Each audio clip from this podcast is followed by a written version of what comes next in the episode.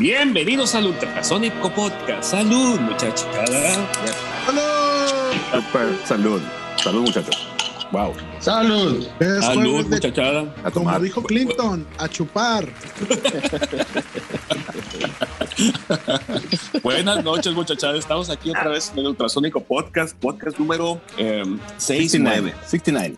Sí, 69 con mis compitas en este club de Toby de Zoom, eh, denominado el Ultrasónico Podcast. Esta noche les saluda. Ahora soy Pato Ferrari, Muy bien. este, baj- bajista del Ultrasónico. Y pues saluda a mi José. ¿Cómo está mi José? ¿Qué rock and roll? Choco, muy buenas noches, buenas noches a todos. Encantado de estar con ustedes, haciéndoles un paro para levantar el rating de este podcast. Episodio Eso que me 69, episodio especial, episodio con número cabalístico 69, donde estaremos hablando del escabroso tema de la vida sexual de los integrantes de Ultrasónico. Válgame Dios. Quédese Esto- con nosotros. Miguel Gómez Llanos, ¿cómo estás? Muy buenas noches. ¿Qué tal, estimados amigos? Efectivamente, otro jueves de, de podcast, de podcast en este enlace remoto vía Zoom para recuperar, recuperar historias, este, pláticas, ideas perdidas que traemos por ahí, este, como siempre ha sucedido y, y- y que sigue sucediendo incluso ahorita sin que nos podamos reunir ya hace casi, ya hace más de un año, de hecho. Es correcto, es Eh. correcto. KDC, ¿cómo Un estás? año, ocho meses. Muy bien, aquí en las antiguas instalaciones de Pelota de Playa Records, pues aquí pasando también pandemia. Correcto, Así es. correcto. Y pues aquí andamos de nueva cuenta, ¿no? Esta noche no tendremos invitados especiales, pero mire, estamos los más especiales. Dice mi mamá que yo soy especial. Es correcto. Eres- Todo siempre. Eh, Eres Sí. su querubín especial. Pero ya, di la verdad, Pato. Ande. Dile al público, a nuestros podescuchas, que en realidad no tenemos tema del cual platicar esta noche Así es. y vamos a, a divagar un poco. Pero con el amplio mundo de las. Sí, claro, el amplio mundo de las ideas pendejas siempre es bastante extenso, ¿no? Y podemos platicar de lo que sea. Platícanos, Pato. Les platico. ¿Qué, hemos, qué ha pasado en los últimos, eh, las últimas semanas? Pues la verdad podemos platicar un poquito del, del- de la noticia de la semana del tema del, del, del Pal Norte, que siempre sí se va a hacer, que dice mi mamá que siempre sí. Y este, y, y- y- y este tema está interesante, ¿no? Porque el año pasado, al parecer, no sé si Miguel sí lo vio, el, el, el Pal Norte del año pasado, pero este año sí va a ser presencial. Y tengo idea, no sé, sáquenme de la duda ustedes que si estuvieron investigando ese tema, que esta vez sí va, te van a respetar los boletos del año pasado, ¿es correcto o no, no saben eso? Efectivamente, es correcto. ¿Cu- ¿Cuánto Eso cuesta? que carean. ¿Y cuánto Mira, costó? vamos- 3.600 vamos- varos. Vamos por 3.600. partes. Van a Vamos regalados, partes. Se reanuda la edición presencial del Pal Norte después del fiasco del año pasado derivado de la contingencia sanitaria denominada pandemia que nos tiene a todos pues tristes con los instrumentos apagados y con grandes expectativas ya que ha iniciado el proceso de vacunación a nivel nacional. Pal Norte acaba de sacar cartel esta, esta semana en donde los, los, los fuertes ahí pues son los Foo Fighters y Ujú. ¿quién es el otro? Tame Impala. También para Tame Impala. Son los dos fuertes y de ahí puro cascajo, ¿no? Abajo. No, no, no, tanto como eso, pues, pero digo, el Pan Norte ya lo hemos platicado en el episodio que tuvimos con, con nuestro amigo César Arellano, pues es un festival muy particular, ¿no? Que engloba a artistas de muchos géneros, de muchas corrientes, y es una mezcla ahí bastante interesante que se hace. Y ahí sí, como dicen en el rancho, no hay de chile, de dulce y de manteca en el cartel. Este año no es la excepción, además de, de, de la gran noticia de que se hace en forma presencial, se ha anunciado también que se van a respetar los boletos de aquellas personas que los adquirieron para asistir el año pasado y que no quisieron el reembolso de su dinero. Pues este año eh, se respetan esos boletos y además ahora en julio, creo que el 5 o el 7, inician la venta de los boletos para esta edición 2021 del Pal Norte, lo cual me deja a mí un poco pensativo en el sentido de que eh, pues como ya hay boletos colocados y tengo entendido que mucha gente sí, sí conservó sus boletos, pues eso reduce sustancialmente el número de boletos que van a estar disponibles. Entonces, pues va a haber una rebatinga y a la hora que salgan a la venta, Internet creo que se va a caer. Es un muy buen festival. Sí, sí, sí, sí, Pato, porque pues es el, primer festival grande que se va a hacer eh, masivo después de todo este cotorreo de la pandemia y va a generar sin duda pues gran expectativa, ¿no? O sea, hay gente que como nosotros pues tiene un año, ocho meses sin salir, sin asistir a ningún lugar y la, gente ya está francamente harta, ¿no? Del encierro y, a lo mejor van a aprovechar ahí. Por otro lado, eh, hablando de los Foo Fighters, han anunciado fecha en la Ciudad de México. También en... Por algunas fechas. Sí, sí, aprovechando la 10 de noviembre. Ya que vienen al, país, eh, llegan a México y luego se trasladan a Monterrey para atender el compromiso con Pal Norte, pero primero llegan al defectuoso, a Ciudad de México. Efectivamente. Y van a hacer pues su tocada ahí, ¿no? Con, con estas niñas de Warning, que son unas chavas precisamente de Monterrey, y otro grupo que ahorita no, no tengo el cartel a la mano, no recuerdo el nombre, ¿no? Entonces va a estar, pues va a estar bien también, ¿no? Sí, de hecho el, el, de Foo Fighters en México es el 10 de noviembre y el Pal Norte es 12 y 13 de noviembre, ¿no? Ah, entonces sí, sí, coincide que van a estar aquí. Por supuesto, sí. De hecho, este, los Foo Fighters se acaban de reactivar, pues tuvieron un show hace el domingo antepasado en el Madison Square Garden, donde pues fue, fue, estuvo lleno, sold out y por ahí estuvieron eh, compartiendo que para entrar tienes que demostrar que ya estás vacunado, ¿no? Para empezar. Exactamente. no, no, pero aparte, pero aparte tienes que estar vacunado con, con, con tres marcas de, de, vacunas, ¿no? O sea, no, no, no, te, Sí, ah, parece que también había ese mitote de que tenías que estar vacunado con, con una de las tres vacunas que, que aprobaron ellos internamente, ¿no? No puedes estar vacunado con... Pues, pues de hecho, en Estados Unidos no se aplicaron más que las que aprobaron, ¿no? La Sputnik y la Cancino y esas no, no en Estados Unidos no entraron.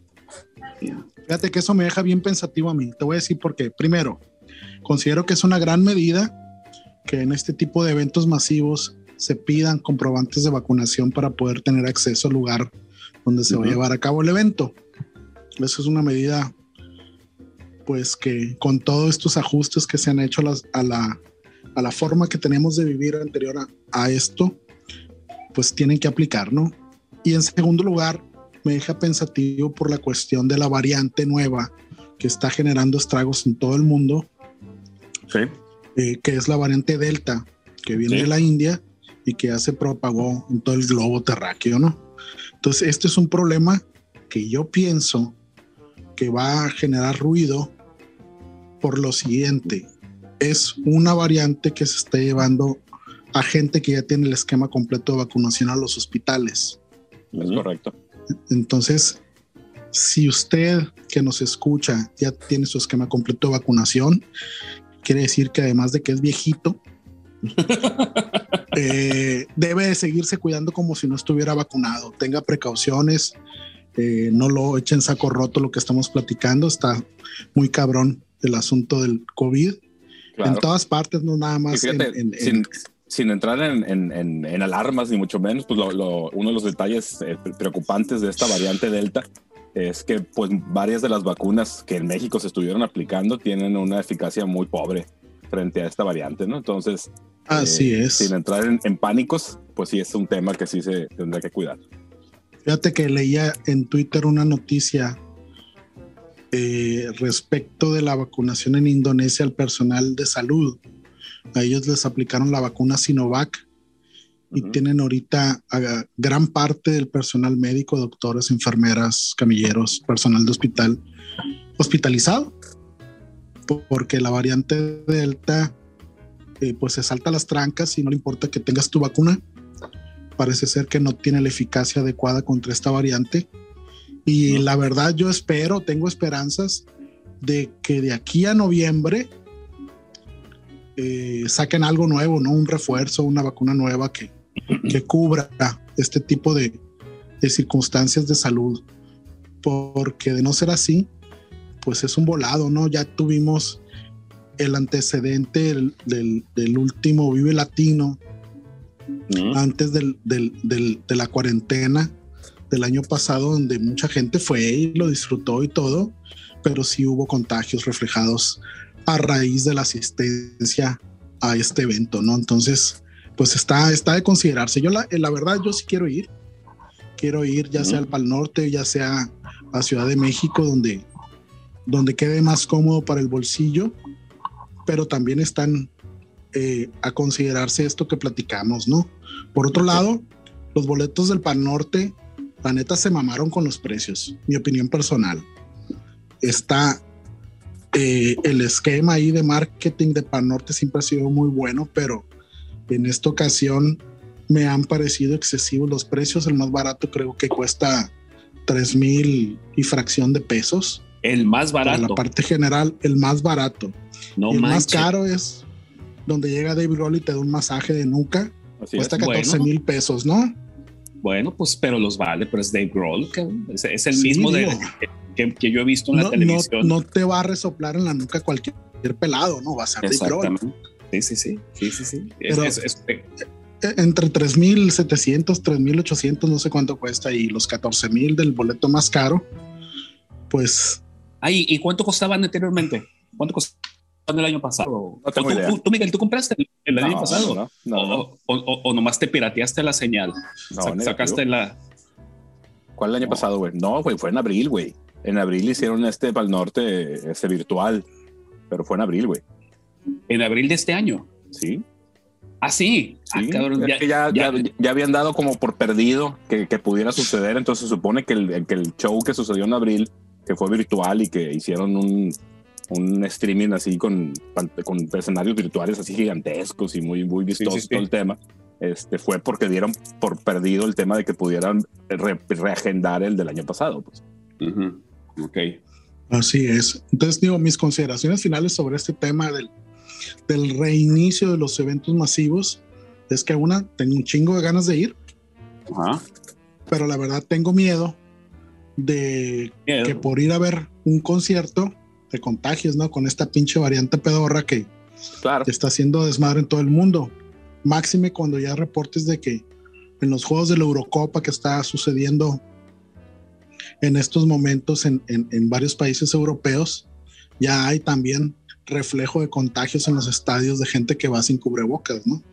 Oye, pero, pero, pero, con todo este repunte de contagios, yo creo que ya nos, o, ya nos, ya normalizamos ese tema, o, qué rollo, porque pues lo sensato sería decir, oiga, no cierren las puertas, o sea, no, no hemos, no hemos, no hemos eh, tomado la pandemia. Te voy a decir, en esta semana o la próxima más tardar tiene que salir un reporte de Estados Unidos que se refiere a la cuestión de la situación laboral en Estados Unidos y el impacto que está teniendo esta variante de la que platicamos, la variante Delta, en las bolsas de valores del mundo, porque se están generando pérdidas económicas a causa de todo esto, pues. Sí, hay factores políticos, hay factores sociales y de, en definitiva, en, estas, en, en estos momentos el factor de la salud del mundo está impactando, ¿no? Es, son, son, son cuestiones que no se controlan, son cuestiones eh, pues fortuitas, si no creen en las teorías conspiranoicas, eh, que están teniendo un, un, un, reflejo pues en las economías. Y yo pienso que los, los, los países están a la expectativa de ese reporte para efectos de ver qué es lo que se va a generar, porque si el reporte, en mi opinión, sale eh, sombrío, sale negativo, muy seguramente eh, tendrían que considerarse de nueva cuenta eh, imponer restricciones, así como las tuvimos en abril, mayo, junio del año pasado. uno de mis hermanos que vive en Madrid me comentaba precisamente lo mismo, que en Madrid están reportando los contagios y que están empezando ya a escucharse rumores de que puede ser que, regresen las restricciones, ¿no? Entonces, así de serio está el panorama.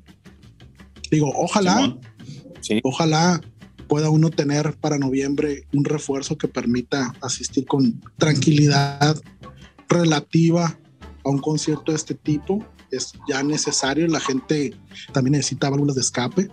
Ha sido una temporada de mucho estrés y ahora curiosamente después de en México después de las elecciones donde aparentemente había calma y semáforos en verde y, había reportes de hospitales con disponibilidad de camas y la madre, de repente, ¡pum! Hay reportes atrasados de contagios. Sinaloa reportó arriba de 1.200 contagios nuevos que no estaban reportados. Y eso en todos los estados, ¿no? Entonces, pues hay que ver qué, qué es lo que sucede. Nada más aquí en Culiacán, a raíz de, esos, de ese reporte de, casos que no habían reportado de tres meses atrás, según reportaron las autoridades, de tener ciento y tantos casos en Culiacán, brincamos a 500 y feria activos, ¿no? Y, mismo caso para Ome y Mazatlán, que son de las ciudades grandes de Culiacán, de Sinaloa, perdón. Y, pues se presta, pues se presta a que, a que ahora sí entrando totalmente en teorías de conspiración, de que hubo un manejo de las cifras con tal de que las elecciones sucedieran, porque no se podían arriesgar a un, a un tema de, de, de, pánico, de que la gente le diera miedo salir a votar y mucho menos cancelar las elecciones. Entonces, pero bueno, eso ya son temas de, de, Foro TV, de Foro TV y aquí venimos a cotorrear de música. Qué bueno que, que se aventaron la, la gente del Pal Norte organizar el festival. Todavía este, pues, podríamos decir que falta mucho para noviembre, pero realmente estamos a la vuelta de la esquina, ya estamos en julio. Y, Oye, pero, y realmente para que pasara algo así de, de, muy alto impacto se me hace poco tiempo, pero pues esperemos, esperemos que el, que el, tema de que están confiando que las vacunas van a traer un efecto positivo le resulte y realmente se pueda llevar a cabo el festival sin mayor problema y sin la preocupación que pudiera generar en alguien asistir por, por, por temor a, a un contagio, ¿no? Oye, pero, pero aún, siguiendo con el tema de los festivales, no, a, mí me da la sensación de que, por ejemplo, estos eh, conciertos en autos que, que se han estado eh, desarrollando el año pasado y este año, se me hace que no han tenido el gran, gran impacto, ¿no? No sé, se, se me figura como que... Claro que no. Claro que no, Pato. Y te digo, incluso si te pones a analizarlo en frío, pues sí puedes tener tu carro confinado para que guardes distancia con el del carro de junto pero pues ir al baño y cosas así, es imposible evitar que realmente tenga cercanía con otro pelado, ¿no? Y además, el hecho de hacer conciertos en carro quita el espacio, ¿no? O sea, ¿cuántas gentes caben en, el espacio donde cabe un automóvil, pues? No, y nomás imagínate la logística, güey. La logística para entrar, para salir, no mames, güey. Sí, sí, sí. O sea, como experiencia debe ser padre. Es, una cosa de locos como experiencia de ser padre, ¿no? Como de, ah, bueno, en la pandemia fuimos a un concierto de, de, de, la banda que quiera, entonces Molotov, este Moderato, Caifanes, los que hayan hecho espectáculos. Pero así como para decir, voy a regresar cada vez que hay otro concierto en el carro, puta, güey, yo creo que no, cabrón. Yo fui, aquí en la casa fuimos a ver una película a un auto, autocinema en diciembre, güey. Acá en el estacionamiento de la donde se hace la feria ganadera. Correcto. y fuimos a ver una película y como, eh, y como parte de, de, la experiencia es como de, ahora le está chido en el carro, este, pedir pisa al carro y la fregada, pero no, yo, yo no iría para ni madres a, a ver nada, güey. No, ya, son, ya son usos y costumbres y, por ejemplo, en mi caso, que yo pago para no subirme el carro, pues no voy a, tratar de disfrutar algo que me gusta mucho trepado en un carro, güey, no mames. Trepado en un carro, exactamente. Imagínate, se te cae la chela y la peste que va a haber en el pinche carro después del concierto. Totalmente. Y luego haces slam y rompes el, el, parabrisas, una cosa así, güey. Imagínate qué tragedia. o, que, bailes en el techo, en el cofre. Yo, por ejemplo, que fumo, no ah, fumo en el carro. Imagínate, imagínate. Sí. Pues sí, efectivamente, pues ya hablamos del Festival Pal Norte que va a ocurrir por allá el, el 12 y 13 de noviembre y los usuarios van a estar en la Ciudad de México el 10 de noviembre. Entonces, pues sí, si a alguien se le antoja eh, romper con este, con este tema de la pandemia yendo a un concierto, pues están esas dos buenas opciones. Muy bien. Bueno, y también, entre otras cosas, logramos vender, vender mercancía, ¿no? Correcto, qué, qué, qué gran noticia la, la, la, de, la de hoy, ¿no? Qué, buena puntada, qué buena puntada de, nuestro amigo Daniel. Oye, pero yo, traigo muchas dudas al respecto. traigo más dudas, pero a ver, arráncate, José. Sí, claro, controversia vende. Pregunta. ¿De qué año es la grabación del Sueños de Gato? Del 99. Estamos en 2021. Es correcto. Correcto. ¿Cuántos, cuántos años han transcurrido? 22. Pues muchos, ¿no? Muchos. Entonces, hoy se vendió un cassette. Eh, y probablemente el primer cassette. No. lo, más, lo, más, lo más curioso es que no fue vendido por ninguno de nosotros. Es correcto. Eh. ¿Quién, lo iba, ¿Quién lo iba a pensar? Sí.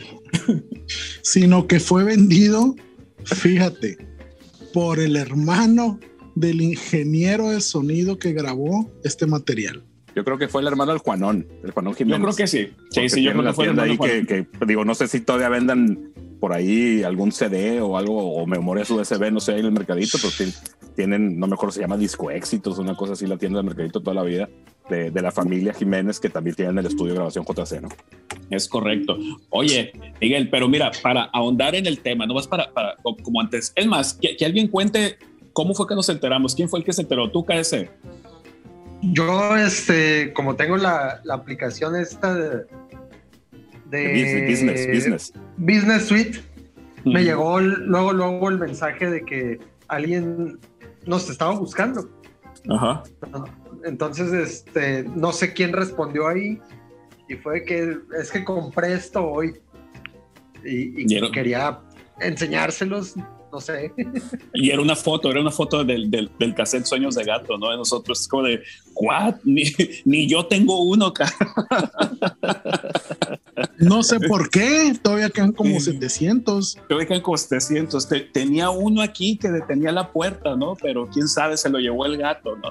Y, este, y aparece ese cassette. Ahora, para ahondar en, en, en, la controversia. Ese, cassette te voy a decir dónde está. Es, ese cassette lo abrimos para calar un deck cuando teníamos el estudio ahí enfrente del santuario y ahí se quedó. Milagrosamente funcionó. Sí, sí, sí. Ok. y, quedan, muchos en la, en la tocada de la matatena. Yo me llevé un bonche, pero los regalé, güey. Los regalé a la gente conocida. Sí, claro, pues. Quien se acercaba, ¿no? Como curiosidad. Y les dije, si lo pueden tocar, ahí me dicen si funciona, ¿no? Ok. Oye, oye, oye, Miguel, pero mira, para que no, para que no sepa, para que no sepa parte de la historia y para ahondar a las teorías de conspiración, cuando se mandaron a hacer esos cassettes que fueron un tiraje de, de 500 mil, 700 mil, algo así, no recuerdo bien. Sí, sí, sí. Pero el primer camión que venía con los cassettes desde Monterrey se lo robaron, ¿no? Y después se, se, se, se, hizo otra emisión de los cassettes, una emisión más pequeña de 500, que sí fueron los que nos llegaron, ¿no? Curiosamente, pues esos 500 pues, están en nuestro poder, ¿no? Ahora, Algunos, porque cuando recién llegaron sí los movimos y vendimos uno que otro, ¿no? En, ah, no, claro, pesos y guau, pero eso fue allá por el 99-2000, ¿no? Regalamos algunos a radio. Sí, claro. A, cuarto en cuate que vino de, de, la UDO de, los Mochis, donde estaba la, radio Lince. Este, les dimos algunos cassettes y pues sí, sí, sí, movimos, ¿no? Pero por más ganas que le echamos, no nos los acabamos, ¿no? Claro. Oye, ahora, ahorita que dices que ese, que ese cargamento se lo robaron, Pato, ¿no estará vinculado todo esto con la teoría conspirativa de la cuestión del, de la bomba esta del, del, cobalto 14 que destruyeron allá? Y, y, nuestros cassettes sean radioactivos también. Pues puede ser, pero, nunca lo recibimos, entonces no hay problema. Mira, ahí está. Mira. Mira. Ahí está. Ahí, está. Cuando estamos pero el cassette. Como, como anécdota estuvo, estuvo muy, muy padre el momento de recibir ese mensaje. no, no, espérate, es que, es que creo en el Facebook. Y sí, ya, ya, ya sé para dónde vas. Vas para el tema de que, pues la verdad es que nosotros nunca colocamos cassettes en ninguna tienda. Exacto. Somos la banda más anticapitalista de la historia de la Culiacán. ¿Cómo es que llegó ese cassette a una tienda de discos? ¿Cuántas tiendas de discos de la República Mexicana tendrán cassettes del ultrasónico? ¿no? Entonces, son preguntas que, que, que, tendré que consultar con, con almohadas noche y mañana empezar a, buscar respuestas, ¿no? Porque una de esas... Fíjate, para, para, para cerrar esta anécdota que fue muy agradable y vamos, vamos dejándola en esa, en, en esa tesitura, este, vamos este, planteando ese tema de averiguar realmente qué, qué pasó ahí y, y, qué alcance habrá tenido, porque muy probablemente ah, eh, eh, nuestro cassette está exhibido por ahí en tiendas de prestigio este, musical nacional. Seguramente, seguramente. Hasta internacional, Centroamérica y cosas así.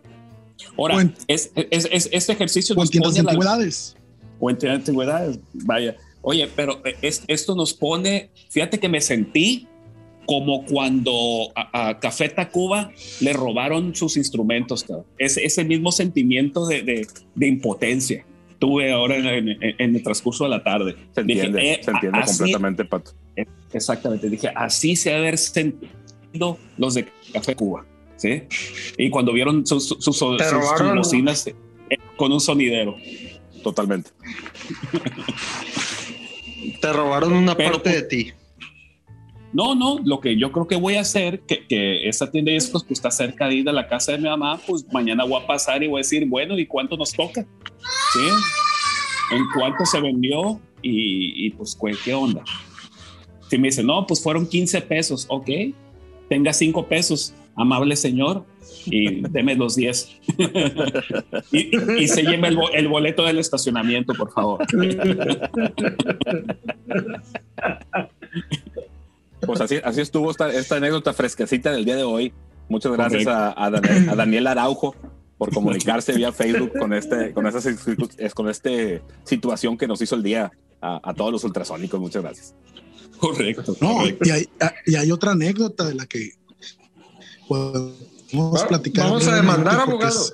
más que anécdota, eh, no, no, me estés no que ando changarro, güey. Las demandas no se anuncian, se presentan y le das para adelante. Claro, estamos fuera de, trabajo, ¿no? Estamos fuera de esos trabajo. El, el departamento legal de, del corporativo de ultrasónico de Pelota Playa Records está estudiando el caso. Ok. ¿Y la otra anécdota cuál fue?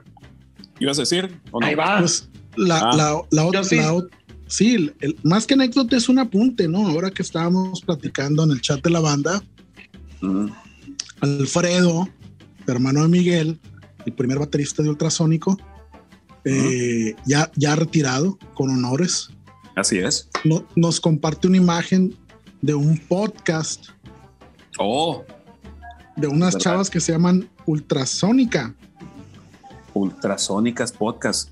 Sí, es cierto.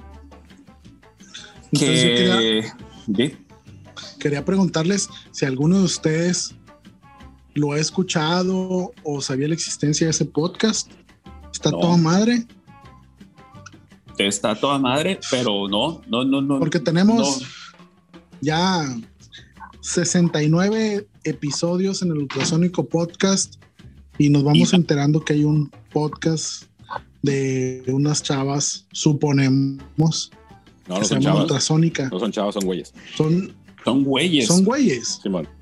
Puta, de, Veracruz, feos los de Veracruz, una madre así, hay, hay algunas, unos clips en vivo ahí en, en YouTube. Va. Y se llaman igual. ¿Y de qué trata el podcast? Al ah, podcast no lo conozco.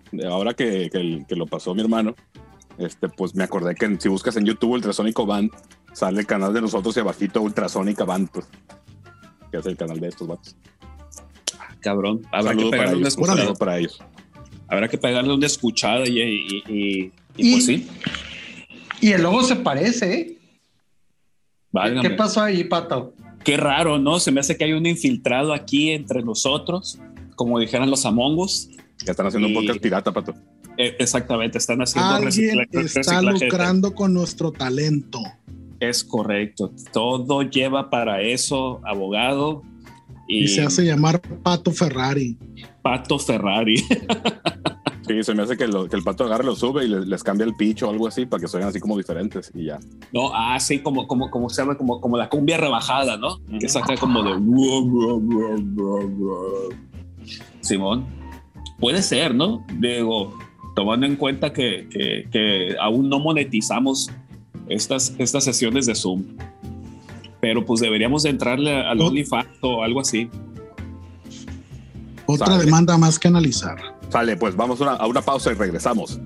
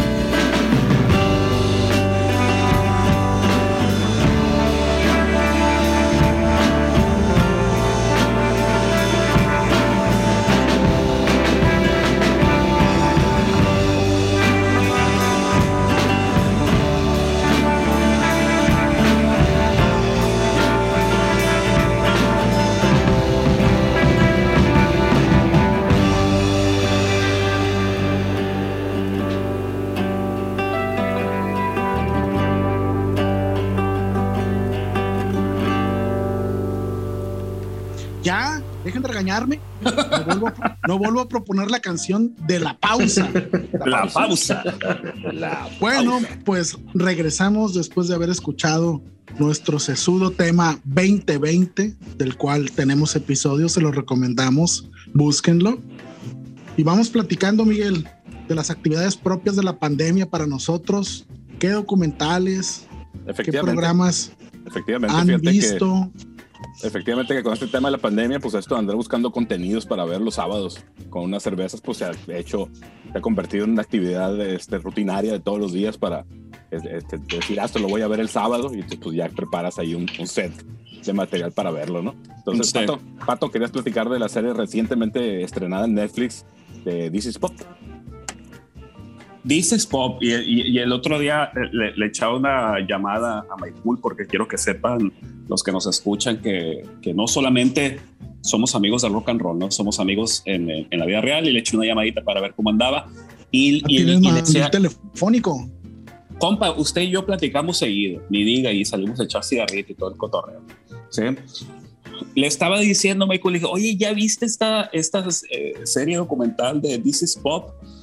Y, y, eh, y, empecé, a, empecé a ver la serie, llevo los primeros 13 capítulos, episodios, y está interesante porque Empieza el primer capítulo y habla de, de Voice to Men, ¿no? la repercusión que tuvo Voice to Men en el ámbito del pop gringo con el tema de las voice band, ¿no? Interesante. Después se sigue, el siguiente capítulo habla del autotune y habla de, de, una, un cantante en particular, un rapero que le puso autotune a todo lo que da y, y le pegaron una regañada en la industria, pero a final de cuentas, pues el autotune tan, tan característico en su sonido, pues se volvió parte de, del sonido estándar de, de, mucho del pop. Y, es, y este rapero, no me acuerdo cómo se llama, Lil Wayne, no, Lil Wayne no, se llama, se me fue el nombre, raperillo ahí. Nas. Nas, Nas, no, ¿sí? Según yo sí. No, no es No, según yo no. Bueno, este rapero hace una analogía con el tema del autotune que me pareció muy, muy, muy atinada. Dice, es como si a la guitarra le pusieran un flanger y el flanger fuera el sonido del rock and roll, pues, y dije, mira, pues tendrá razón, el autotune termina siendo un modulador, un efecto de la voz que al final de cuentas sigue siendo como un instrumento dentro de las bandas del pop, cabrón. Fíjate que, que, más que un flanger, eh, yo creo que el, que, el, el, símil sería el vocorder. El vocorder. Ese sí te genera un barrido, pues más así depende de cómo, de cómo lo, lo, utilices, obviamente, ¿no? Pero el autotune sí trae otro, otro tipo de cosa. Me imagino que lo dijo más. No he visto ese episodio.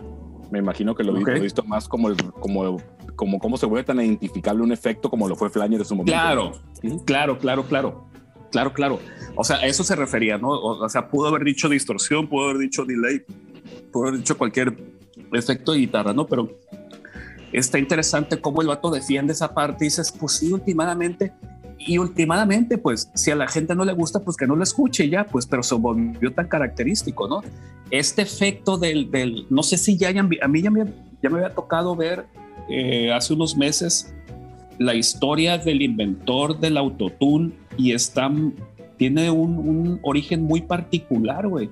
Resulta que lo inventó un ingeniero eh, geólogo que por medio de frecuencias que le metían a la, vaya, que le, frecuencias que le metían a la tierra por rebote, descubrían si había yacimientos de petróleo, güey.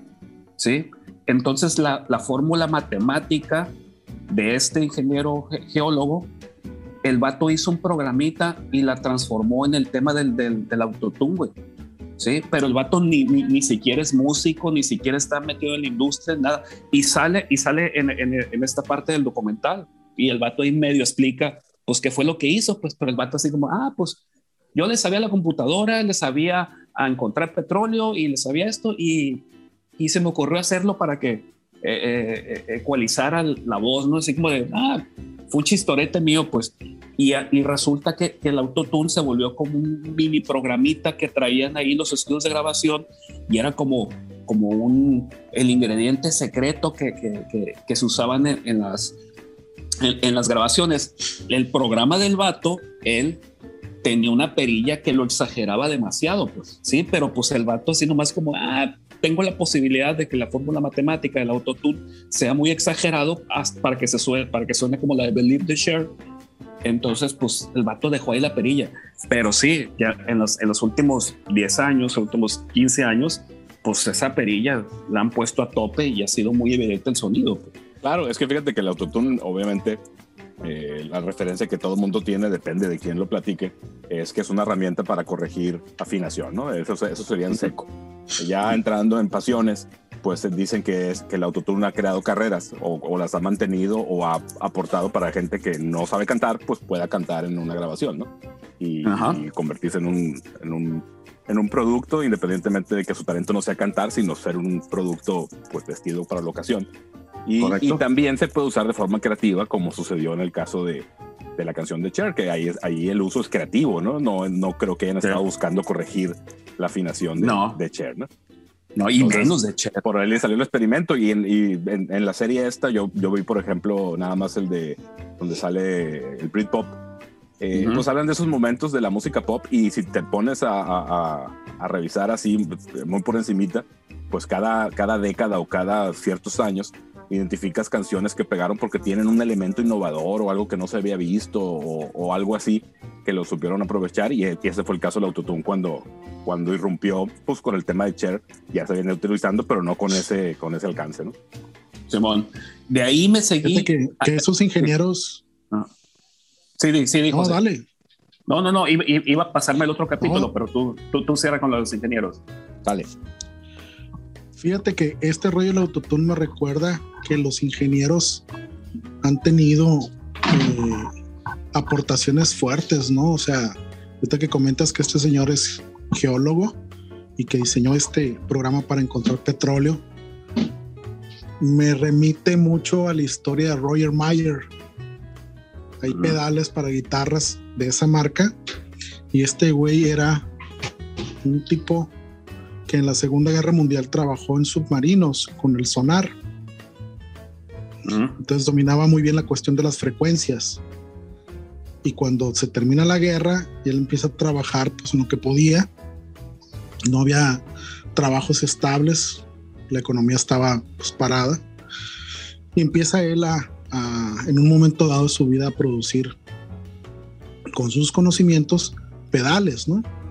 Entonces, uno de los clientes eh, más prominentes pues fue el propio Jimi Hendrix, que tenía pedales de él y que usaba y que luego se fue popularizando, ¿no? Y, creo que todavía los producen.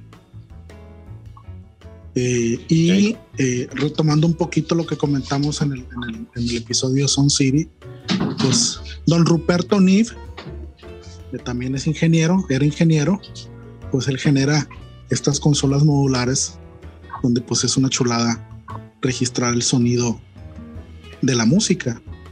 Entonces son, son, son tres ejemplos donde los ingenieros que no tocan ningún instrumento tienen un impacto muy fuerte, ¿no? Claro, son esos eh, happy accidents. Así es. ¿Y qué episodio viste? no, y de ahí sepa, eh, bueno, es que como los, como los he estado viendo en, orden, voy en el tercer episodio, donde hablan de, la influencia de los suecos en el pop, ¿no? Arrancando desde ABBA hasta el tema de, de, los últimos años, ¿no? Que realmente... ¡Ápale! Eh, eh, le pisó la cola al perro. sí, brincó, ¿no? Sí. Oye, no, está, interesante porque este tema de, los suecos, cómo han aportado al tema del, pop, de la música pop en, el mundo, ¿no? Arrancando desde el tema de ABBA, de, la música de ABBA, hasta que últimamente, en los últimos eh, años, realmente son los líderes en el tema de composición, en el tema de producción musical, ¿no? Entonces ahí te van presentando como a las gentes que están detrás de los artistas Y por ejemplo, ah, una cosa que le comentaba a Michael, está bien interesante porque, por ejemplo, salen los Backstreet Boys y dice uno de los Backstreet Boys, pues nosotros éramos cinco plebes que nos llevaron un día a grabar a, a Suecia y allí en Suecia nos presentaron unos productores y unas gentes que eh, hacían canciones y les montaron todo. Dice, nosotros no hubiéramos sido nada sin esas gentes que estaban detrás de las consolas. Y es bien interesante porque la, la, manera de ser de los suecos es muy... Eh, no se les da el tema de presumir qué tan buenos son o qué tan exitosos son. Realmente son como, los sentí como medio japoneses en ese sentido, ¿no? Porque son muy, muy reservados con su éxito. Sí, son así como, bueno, pues es que, y, porque les preguntan, ¿y, cuál creen que fue su éxito? No, pues trabajar duro, pues. Y es como de, no mames, güey, realmente hicieron un montón de canciones de, de Pink, de, de Cristina Aguilera, de, de, Britney Spears, de los Backstreet Boys, de no sé qué, y todas esas grandes bandas del pop, todas las composiciones las hicieron los suecos y, los, y los grandes productores y los directores de estudio eran suecos, pues entonces ahora resulta que los suecos son los, los, meramente de, que están detrás de, de, la música del pop. No sé si ubica a, Gambino, este, no, me acuerdo cómo se llama el, actor, Glover, un negrito, Glover. que hizo esta canción de... Danny Glover, no, pero Danny Glover, la que hizo la, la rola de This is America. Sí, sí, sí. Que ganó un, ah, Danny Glover se llama. Sí, pues el Gambino. Ah, pues la canción. es rapero. es rapero. Ah, pues la canción la hizo un sueco, güey. O sea, yo juraría, una, yo juraría que la había hecho este vato y nunca me hubiera imaginado que no la hubiera hecho alguien que no fuera de color. Pues la rola le hizo un sueco, ¿no? Sí. Entonces, pues impresionante. Ahí voy al tercer capítulo, va bien ese cotorreo.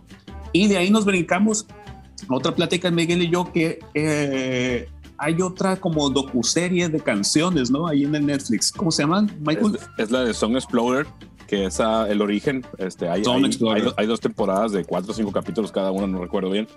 Y, pero el origen es un podcast que ya tiene años, 10 años, por, decir, por decirlo menos, ¿no? Lo hace un Como Ultrasónico Podcast. Claro, lo hace un cuate de nombre impronunciable pero él hace todo ese tema y si te vas al Spotify, pues ves ahí episodios y tiene cantidad de episodios, ¿no? Este, 700 episodios. Y son episodios que pueden durar 40 minutos o 10. Y habla de canciones. Y lo, lo atractivo es que habla de canciones con la gente que hace las canciones. Y tiene el gran plus de, de tocar tracks eh, aislados de las canciones, pues, o sea, ah, eh, eh, este elemento de la canción, este, ¿cómo surgió? Les pregunta a los artistas. Y, lo, tocan, pues, y viene el pedacito y ya platican, no, surgió porque teníamos un instrumento por ahí o porque whatever, ¿no? Entonces ya brinca a, Netflix ya con, con una producción ya este, audiovisual y, tiene ahí varios episodios chilos que yo empecé viendo únicamente los que me gustaban, que era el de R.E.M., el de Nine El de R.E.M. está buenísimo. Ajá, entonces también este, por ahí los vi y también pues me acabé viendo, están bien hechos, me gusta el podcast, incluso entrevista a gente de bandas que ni conozco o que yo pensaba que, que no valían la pena y pues ya que escuchas pues realmente sí traen algo, ¿no? Entonces acabé viendo hasta el de Dua Lipa, ¿no? Y ese pues, entra mucho ahí con lo que platicas tú. Este, Dua Lipa tiene un equipo un equipo de escritores y productores y gente que toca en sus discos, Ajá. que son hitmakers, ¿no? Entonces, obviamente es un equipo que trabaja con ella nada más, o, hasta, hasta, ahí, hasta ahí lo entendí. No sé si también colaboren con otros artistas. Y le escriben letras y le escriben música, e incluso las, los arreglos los piensan este, con coreografías y cosas así como, como muy para construir el producto que es Dualipa, ¿no? Entonces, como dices tú, pues llama la atención. Yo, no lo capté así. Yo realmente sí vi, pues es como la bujía. Pero sí, efectivamente, es, es como un Dini Vanilli eh, ahora en, en, esta, en esta actualidad, pues de gente que, al que no tiene el look, pero tiene el talento, ¿no? Entonces ah, hacen su ah, chamba, hacen su chamba y, y, la parte de vender, de vender la música, pues la hace que alguien que tiene el look y en mi muy particular eh, opinión, pues da la marca, ¿no? O sea, pues canta bien la, la chava, baila bien, está, de buen ver, pues, pues viste todo lo que se trata ahí. Y de mejor tocar. Y la gente atrás trabajando haciendo hits. Sí, no, no, la, verdad es que esa parte del episodio del autotune. Dicen a alguien que sale por ahí en la entrevista el episodio del autotune del, del programa este del This is Pop Dice, bueno, a partir del autotune, yo como ejecutivo de la compañía de discos ya no tenía que buscar gente con talento, tenía que buscar gente bonita. Ajá, correcto. Eso siempre ha sido. Que esta madre puede hacer cantar al que sea. Claro, sí, no, eso nunca ha sido un pedimento, nada más digamos, eso fue un facilitador. Simón. Ahora, la, la, plática que traíamos, la, la, plática donde medio, medio, no, no, no coincidimos, sino más bien a mí lo que me choqueó del episodio de Dua Lipa, yo sigo escuchando a Dua Lipa y sigo sin encontrarle qué es lo extraordinario de Dua Lipa, ¿no? O sea, entiendo que, que si es una, una artista, pues muy bonita, con mucha presencia, con mucha presencia en los medios, pero sigo sin entenderle ¿Cuál es el wow, cabrón? Fíjate que yo creo que es un, un, buen ejemplo de cómo se mueve la industria musical en estos tiempos, en que la música es bien efímera, de que una canción que saca va a durar 15 días siendo popular y a lo que sigue, ¿no? Entonces a mí se me hace que es un, un, muy buen ejemplo de lo que está pasando con la música este, pop. O sea, digo, ahorita ya decir música pop ya, ya, ya no engloba lo que englobaba antes, pero cuando vemos en, en, que busca el, el gusto la, de la, gran masa, pues es por ahí. Ajá. No sé, eh, eh, esto que te comentaba, ¿no? Que dice Dualipa, no, es que tengo aquí a todo mi equipo de, de, de, muchachos y de gente que me apoya, que no sé qué, yo soy la gran artista. Bueno, no dice yo soy la gran artista, pero es como de, yo soy, eh, y toda esta gente me apoya y me entiende las ideas y es así como, ¿what? ¿Cuáles ideas? Tú no tienes ninguna idea. Los de la idea son ellos. Ellos hacen la música, ellos producen, ellos tocan. Tú nomás estás aquí, te sientas y te dicen, vas a tocar a esto. Y, es que en un momento. trabajo es verte bien. Exactamente, ¿no? ahí se, ve, ahí se ve en el episodio, en ese episodio ahí se ve, ¿no? El, equipo de ella en el estudio, pues es gente que anda en, en, pants y sudaderas, ¿no? Sin, sin peinarse y la chingada. Pues el trabajo de esta es, salir como la entrevista maquillada, peinada y todo el tema. No, pero, pero, quiero llegar al punto donde esta morra dice, no, no, no, y es que, es, es, es que este fulanito tal me entiende muy bien las ideas y de pronto volteé a verlo y hizo una tonadita, turururu, y dije, wow, me entendiste súper bien, estás en la onda y que no sé qué. Y yo, ¿qué? Y ese es la artista. ¿Cómo? ¿Cómo? pues claro que, pues nomás es estar bonita. No, y me entender muy bien. Y, y, y, de pronto viene la, la, voz en off y Dua Lipa llenó los grandes escenarios del mundo y que no sé qué, y, con más de 500 millones de conciertos y, y esas audiencias y ventas de no sé cuánto. Dices, órale, pero el valor artístico de Dua Lipa, ¿en dónde fregados está? Pues Ahora, es un, quiero hacer una pausa aquí. es entretenimiento. Hay, hay, sí, sí, sí, claro hay artistas que yo sigo sin, sin, con los que yo también no conecto, ¿no? Y en este caso, evidentemente, pues es Dualipa. Yo hay, hay, hay cantantes que deben de tener una voz muy, muy padre, pero que para mí no son, para mí, Cristian, eh, para mí, para mí, sigo sin, sin sentir ese wow, como por ejemplo Cristian Castro, güey. Dicen que tiene una voz preciosa Cristian Castro, pero yo sigo escuchando a Cristian Castro y, sigo sin, sin, sin sentir esta cosa de wow, qué voz tan maravillosa tiene este, este plebe, ¿no? Igual, este... Aquí la pregunta es, ¿por qué escuchas a Cristian Castro? No, no, no, yo no escucho a Cristian Castro regularmente, no, pero, pero cuando lo escuches en la radio o cuando lo he escuchado en la radio es como de, o por ejemplo Luis Miguel, ¿sí? Creo, por ejemplo, me impacta más la voz de José José que la de Luis Miguel, ¿sí? Y aún así se me hace que Luis Miguel sí canta bien, canta muy bonito, pero sigo sin, sin entender en dónde está el wow de la voz de Luis Miguel, ¿sí? Este, creo que te falta escuchar música porque en el caso de Luis Miguel, el tipo sabe cantar y canta muy cabrón. Es, no es, un género que, que, que, en lo personal consuma o, que aquí en general en ultrasónico escuchemos, pero no puedes negar que el tipo es un cantante. O sea, chécate, porque lo he estado viendo hay varios videos de reacción en YouTube de raza como tú, como yo, como nosotros, que pone el video de, no sé, Killing in the Name de Rage Against the Machine y reacciona, ¿no? El, propósito del video es reaccionar a la rola que no conocen, ¿no? Pero hay otros que son los, los, los, los, los, más chilos, donde eh, profesionales del canto analizan canciones. Entonces te vas a encontrar canciones de metal y de pop y de soul, viejas, nuevas. Bueno, hay varios episodios de raza que empezó a reseñar a José José, a Luis Miguel y bla, bla, bla, ¿no? Sí, sí, sí. Y cuando ya te pones a escuchar la explicación de lo que el tipo está haciendo, dices, ah, este güey sí es un cantante. Y hay, y hay eh, canales de este tipo de videos donde los eh, dueños del canal, quienes están analizando, solamente ponen canciones en vivo, ¿no? Para, para escuchar verdaderamente, pues, la voz del, del, artista en vivo. Y porque, pues, la grabación es hasta cierto punto engañosa, pero aquí, en este caso particular, pues sí, sí te, sí te quedas con una impresión muy distinta a la que puedes tener cuando lo escuchas y dices, pues no conecto, no me gusta, no es para mí. Pero por otro lado, hay que reconocer cuando algo sí está bien hecho, cuando alguien sí tiene eh, los elementos para ser considerado como un cantante o no. Porque retomando el, programa este de, del, del, podcast este donde hablan de canciones, que tiene estas dos temporadas en Netflix, por ejemplo, a mí me gustó mucho el episodio de Los Killers, que es una banda ah, que yo no consumo.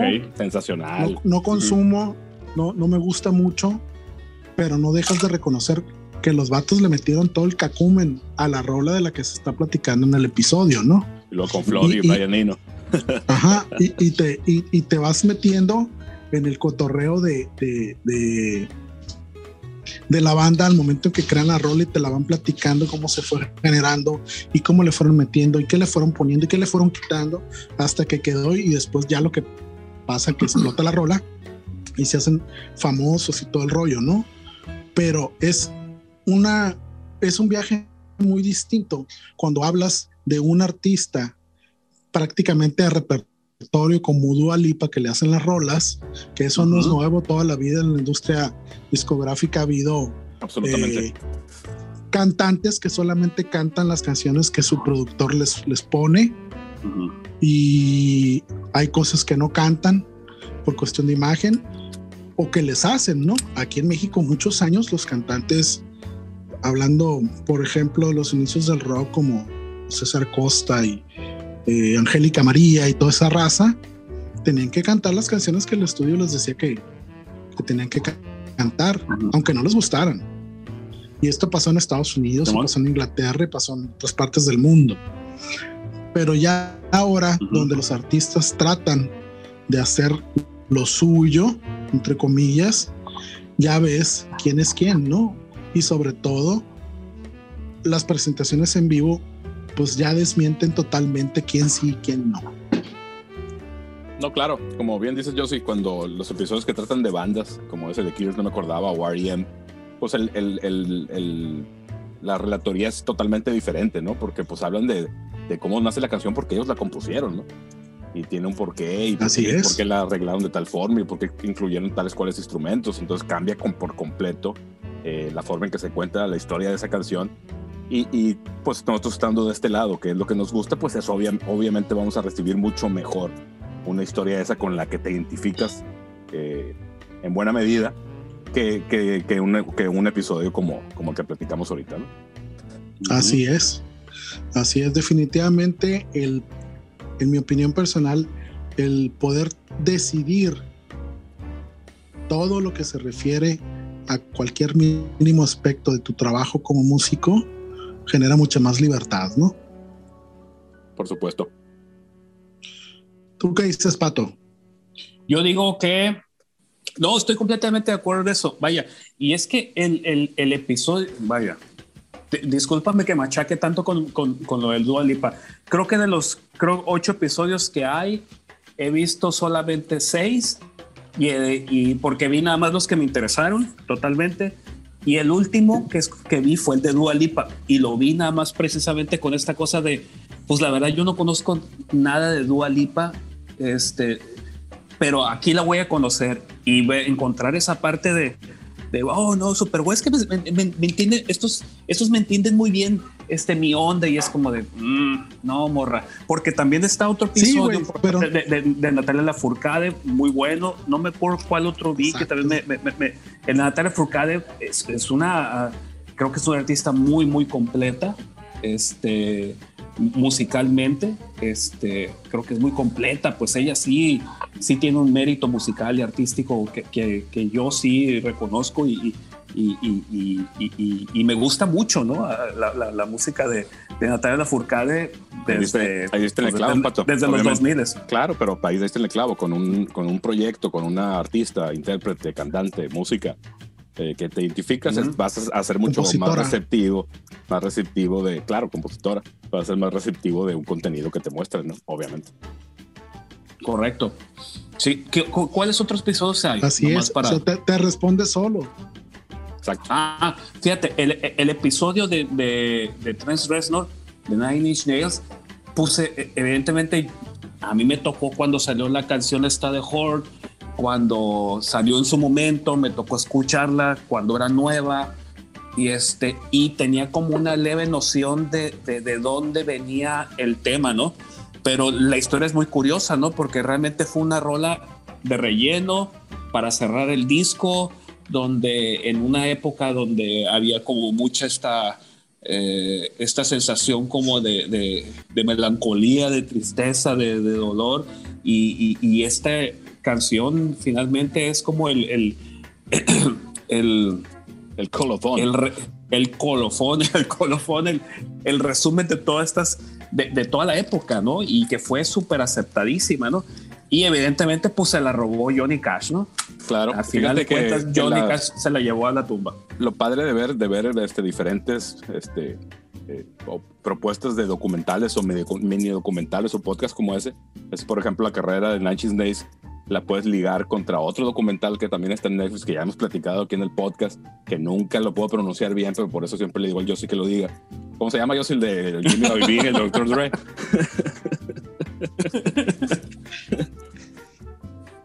The Defiant Ones. Ese mero pues ahí sale que el Jimmy Iovine en una de las de las tantas sellos que creó, pues ahí firmó a Tres Reznor y viene una circunstancia ahí que pues vean el documental. Pero se me hace bien, a mí se me hace bien padre. Yo soy, yo soy muy fan de, de Nine Nails, del trabajo de Tres Reznor, de todo, el soundtrack, de, todo el tema, los proyectos alternos que he tenido. Y me llama mucho la atención que siempre él habla de, la autodestrucción, que fue lo que lo, lo movió en los, en los noventas, y expresarlo, ¿no? Entonces, que para él fue una sorpresa que cuando sacaban la música, pues conectaba con un chingo de gente, ¿no? Entonces, independientemente de todo eso, y, no le estoy poniendo ninguna piedrita en el camino, ni estoy juzgando, ni mucho menos, pero me, da, se me hace muy curioso cómo esa expresión tan pura de una, de una miseria personal, de una decadencia que estaba viviendo, pues se convierte en un hitazo comercial, ¿no? Entonces está bien cotorro eso porque me imagino que también debe traer sus problemas, ¿no? Sí, no, y para problemas necesitamos un capítulo de Beck con ese súper, súper disco de, de Sea Change, ¿no? ¿O cómo se llama? Sea Change. Sea Change. Ah, qué sea Change. Qué buen discazo. Hay, bueno hay, otra serie, hay otra serie, pero esa está pues en, en, Apple TV, que se llama 1970, que son como 10 capítulos que hablan de, de un impacto que tuvo la música en el ámbito cultural de Estados Unidos y hablan de todas estas revueltas, del tema del racismo, del, de la libertad sexual, de toda la fregada.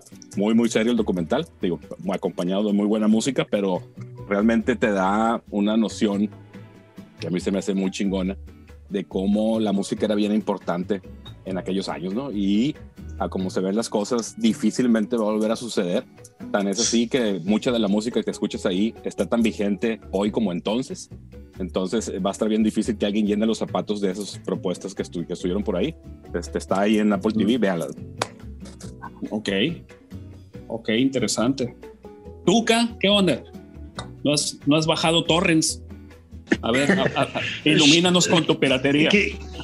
¿Quieres que me metan al bote o qué? no te conviene que me metan al bote. No, no, claro que no, claro que no. A nadie le conviene que me metan al bote. A ver, Juan, arráncate con, el, documental de nuevo de Grohl. Adelante para cerrar el episodio. Hay un documental nuevo. Eh, pues ya no tan nuevo. Este que se llama What Drive Us. Ah, de los carritos. Originalmente, originalmente se trataba de que las bandas este, tenían sus van y con eso empezaban para, para hacer sus giras. Pero realmente terminó yendo hacia otro lado ese documental, no, no le dio para, para donde él quería, yo creo, no sé. Pero este sí es un buen documental donde une otras bandas que no tienen nada que ver con lo que fue Sound City o este o el anterior documental de, de Foo Fighters sino es algo totalmente nuevo, como conectar con, con otras bandas, e incluso bandas de diferentes, este, ¿cómo llamarle? Se me fue la, la, palabra, de diferentes épocas, incluso bandas nuevas. entrevista a, una, a una banda de, de, chavos que el papá es el manager y es quien maneja la, la van y la banda es rentada, ¿no? Sí, la banda se llama parte de lo que... Roquea. a, ver, platica más de esa banda. ¿Tú que te acuerdas, Miguel? Ah, no, pues son unos chavillos, bien, bien chavitos que ya tienen rato tocando. Empezaron desde los 14, 15 años y se aventaron el rollo de andar de gira, ¿no? Y, el, y efectivamente el manager y, y, chofer de la banda del tour es el papá, ¿no? Entonces, pues por ahí agarra, pues así empieza el documental. Entonces era, era una, un, una idea que de ahí surgió y ya, ya me ha tocado ver entrevistas de que de, cómo él, quería abordar esa, esa, parte de las de las bandas de giras de las bandas de donde se forjaban las amistades y las, las, historias que hacían que las bandas estuvieran unidas y, y caminaran juntos hacia el éxito. Pero efectivamente, yo creo que el documental al final se trató de otra cosa. Incluso a mí no me gustó en lo personal, que metió un chorro de, de, escenas que ya habíamos visto en el documental de los Foo Fighters o en el documental de Sonic Highways, ¿no? por ahí hay, varias cosas recicladas como para que para terminarlo de completar este y al final y al final pues el documental no se trata únicamente de los bands de tour lo vieron ustedes yo lo vi pero no lo recuerdo bien yo yo lo vi y, y, evidentemente pues yo me quedé me quedé con la idea de, ah, van a hablar de los, de los, del medio de transporte de las bandas de rock, ¿no? Eh, cómo, se movían en, en, este rollo. Tengo idea y ya al final, esto que decimos, que ya platicamos, está como que todo tan revuelto que es como de, bueno, pues que no iban a hablar de los carros. Porque haz de cuenta que hay unas escenas donde están entrevistando, no sé, Steve Tyler de, de Aerosmith arriba de la van, pero no sé dónde. En el caso de Aerosmith era un camión muy viejo. Sí, entonces yo no sé si, no sé dónde yo vi un como especie de corto de la reconstrucción de ese auto en particular, porque ese, ese, esa van esa camioneta sí era de, Aerosmith. No, claro. ¿sí? De hecho, todas las historias que salen ahí son, son digamos, reales y sí conectan muchos momentos de, que, contaron esas historias. Por ejemplo, por ahí había la entrevista de Steven Tyler, dicen que dura como dos horas. Y en el documental este, aparece hablando como 10 minutos, menos, 5 minutos. Pues. Exactamente, no, bien poquito, bien poquito, bien poquito, porque, porque yo, vi, yo vi un programa, no sé, de, a lo mejor del History o no ubico bien de dónde, pero donde se habla de ese, de ese auto en particular y la reconstrucción del auto y cuando los llevan a, ahí les muestran el carro y le dicen, ah, mira ya, esta es, es la misma van que ustedes usaban en, los años 70, ¿no? Y está así como, órale, no, sí es verdad, y aquí había esto, y aquí guardábamos esto, y, y, y, empiezan como a recordar como de, sí es verdad, es, este es el carro con el que nos movíamos. Pero en el documental creo que no hablan nada de eso, pues creo que no, están sentados. No, fíjate que yo, sí nunca lo entendí que se fuera a tratar de, ah, esta es una van modelo, no sé qué marca, no sé cuál, motor, no sé qué cosa, ¿no? No, no, no creo que hubieran querido llegar a, a, a, un episodio de mecánica, ¿no? Yo pienso que se trataba, la idea inicial de cómo en las tours bands pues, se forjaron muchas historias y muchas trayectorias de bandas que pues lo lograron y un montón de bandas que no, ¿no? De hecho, hay otro documental en YouTube que no lo he visto, me lo encontré recientemente, que habla de eso, de tour bands, pero de bandas desconocidas, ¿no? Entonces el, el, tema debe ser muy similar sin el atractivo de que la historia te lo platique una banda que ya conoces, ¿no? Así es. Ah, ahora, de este documental de, de las bands, hubo dos cosas que se me hizo muy interesantes número uno. que este, el baterista de Metallica nada más ha tenido una banda. Fíjate, es verdad. solo he estado con Metallica y no tuvieron banda. Así que quién sabe cómo lograron entrar al, ahí, ahí ese documental. Lo otro que sí estaba bastante interesante era cómo este, se hizo publicidad de Grohl para ese, para ese documental con el videoblog que está haciendo el vocalista de ACDC. Mm. Brian Johnson. No, sé si. Sí, no sé si han en, el primer episodio, en el primer episodio se supone que llega Brian Johnson a, los estudios de David Roll, a los 606, en una van y Dave Grohl tiene ahí la van en la que empezaron a hacer la gira los Foo Fighters en los 90, una, una Dodge roja extra larga con ventanitas y la chingada, ¿no? Entonces por ahí conectaron, está, eso es perfectamente pensado, porque pues iba, se iba a lanzar el documental y pues por ahí le dieron pie, ¿no? A mí lo que se me hizo bien padre, y eso yo creo que todo el mundo conecta, pues platican de la parte de acomodar todo el equipo en la parte de atrás o donde hubiera espacio necesario en la van para subirse, ¿no? Entonces hablan que, hablan que era tal cual como un Tetris, ¿no? Entonces que alguien siempre se acordaba cómo iban las cosas porque de otra forma no cabían las cosas, ¿no? Y eso, pues, si se acuerdan, cuando nosotros nos volvemos a tocar en, en uno, dos carros, tres carros que tenemos a veces disponibles, pues hacemos este ejercicio, ¿no? Sí. Oye, pero no, no hay que olvidar que en, en el ultrasónico y probablemente pues en, el 5 menos y, y, más para atrás ha habido grandes eh, unidades de transporte, ¿no? Como la, la, la, la Chombi, del ah, claro, ese, ese, era cuando estábamos en las ligas mayores, ¿no? Del, del underground, pues moverte en una combi, pues era desde hippie hasta bien práctico, ¿no? Porque pues había mucho espacio y cabía todo.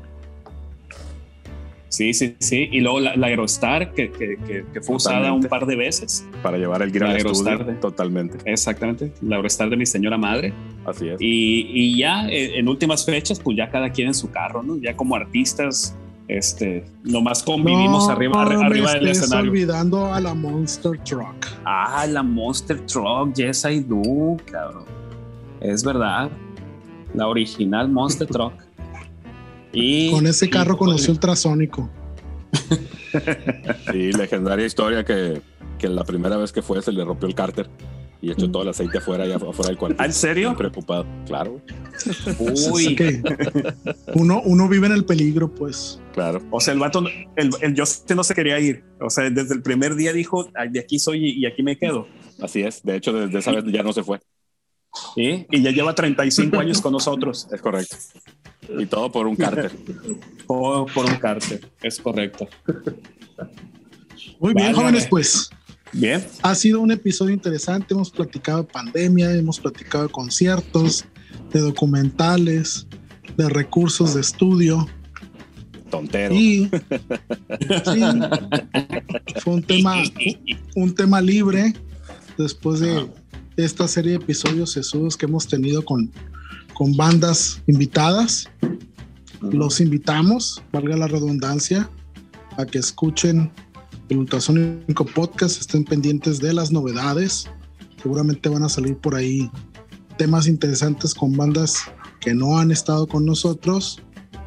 Y a lo mejor podremos eh, hacer un episodio especial, de hecho lo quiero plantear, ya lo había comentado un poquito con Miguel, pero para esto necesitamos trabajar para hacer un episodio especial respecto del el aniversario del Ultrasónico Podcast con invitados. No, e, e, y edición pandemia.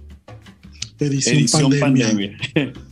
no, olvidemos, no olvidemos que retomamos el podcast como, como una oportunidad de seguir haciendo cosas, reunirnos los jueves a, platicar y ser chéves, pues a través de estas plataformas que se pusieron de moda por el tema de la escuela. Pero dijimos, pues también se puede usar para esto, vamos viendo cómo. Y, y pues ya va a ser un año de eso, yo sí, adelante. Así es, entonces eh, quisiera yo armar un episodio especial con momentos eh, interesantes de estos episodios con las bandas de nuestros amigos que han estado con nosotros y darle un, una especie de regalo a quienes nos escuchan con lo mejorcito de esos episodios. No necesariamente hacer una edición, sería muy largo, son demasiados episodios, pero sí contar algunas anécdotas o algunos pasajes de las bandas que nos han estado. Una buena remembranza, así es. De las bandas que nos han estado acompañando. Y efectivamente este el, primer, episodio... salió por ahí del 5 de julio, si la memoria no me falla, que fueron los Calaveras los primeros invitados. Ya habíamos hecho un par de episodios antes de, temas nuestros. Y por ahí, pues ya, ya, va a ser un año, ¿no? Siempre nos tardamos un poquito en empezar con el ejercicio, pero pues empezamos y eso es lo importante, ¿no? Bastante, bastante. Empezamos y este sería como un este sería como un podcast de grandes éxitos del podcast. Totalmente, fíjate, porque como compilado de éxitos. Pues lo, teníamos un poco abandonado el, show, el, formato este, este escape que teníamos para compartir ciertas cosas y a raíz de la pandemia lo retomamos y como bien dice José, este no ha parado, ¿no? No ha parado. No, no ha parado. De hecho, prometemos ponerle autotune a la voz del pato. ¿Cómo crees? para no agredir sus oídos.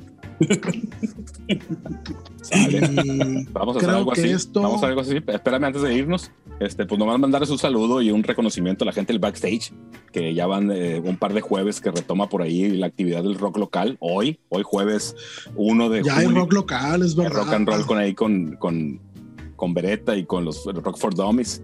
Este, ahí en el backstage deben de estar tocando en estos momentos, pero con esta magia del podcast, pues esto lo van a escuchar el martes cuando ya hayan tocado, ¿no? Entonces estamos como en el, como viajando en el tiempo. Para Hoy vicio también. Vicio también ellos, está, ¿no? Ellos ya tocaron, ellos ya tocaron, hace, un par de jueves o tres jueves. Eh, pero por retomándolo, pues nomás recuperando por ahí, este, cuídense mucho, la gente que se aviente el tiro de, de ir a tocar, la gente que se aviente el tiro de ir a, a, ver estas tocadas, qué bueno que lo hagan, pero cuídense mucho, ¿no? Porque, porque realmente no podemos dar por sentado que esto ya va de salida, ¿no? Al contrario. No besen al bajista y todo va a estar bien. Eso es. Eso es. Bueno, por favor. Pues este fue el episodio 69 de Ultrasónico Podcast. Ha sido todo por hoy. Buenos días, buenas noches, buenas tardes, buenas madrugadas. Bye. Y esa fue la despedida. Pe, pe, pe, ¿La vuelvo a hacer? No. Oye, pero